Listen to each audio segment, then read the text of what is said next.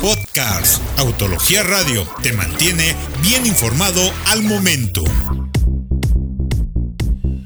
Tesla ha presentado uno de los autos más controvertidos de los últimos tiempos, el Cybertruck. Elon Musk ha dicho que su diseño fue inspirado en el futuro post-apocalíptico de la película Blade Runner de 1982, que curiosamente se sitúa en noviembre del 2019 y en Los Ángeles. Justo el momento y lugar en el que se ha lanzado esta pickup.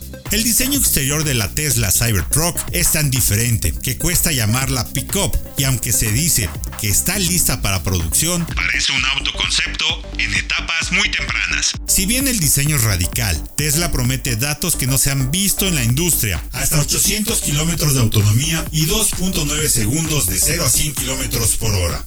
Esto gracias al empleo de hasta tres motores eléctricos en el nuevo tren motor llamado Play, también tiene espacio hasta para 6 pasajeros y una altura respecto al piso de hasta 40 centímetros. Musk incluso dice que es indestructible, pues está fabricado con acero y materiales de alta resistencia, los mismos que se utilizan para fabricar cohetes espaciales. Tesla asegura que incluso es capaz de soportar balas de 9 milímetros. Las versiones básicas las veremos en el 2021, mientras que la más potente llegaría para el año 2022. Según Tesla, el precio de entrada es de 39.900 dólares sin incentivos fiscales y hasta los 69.900 para el Play de tres motores.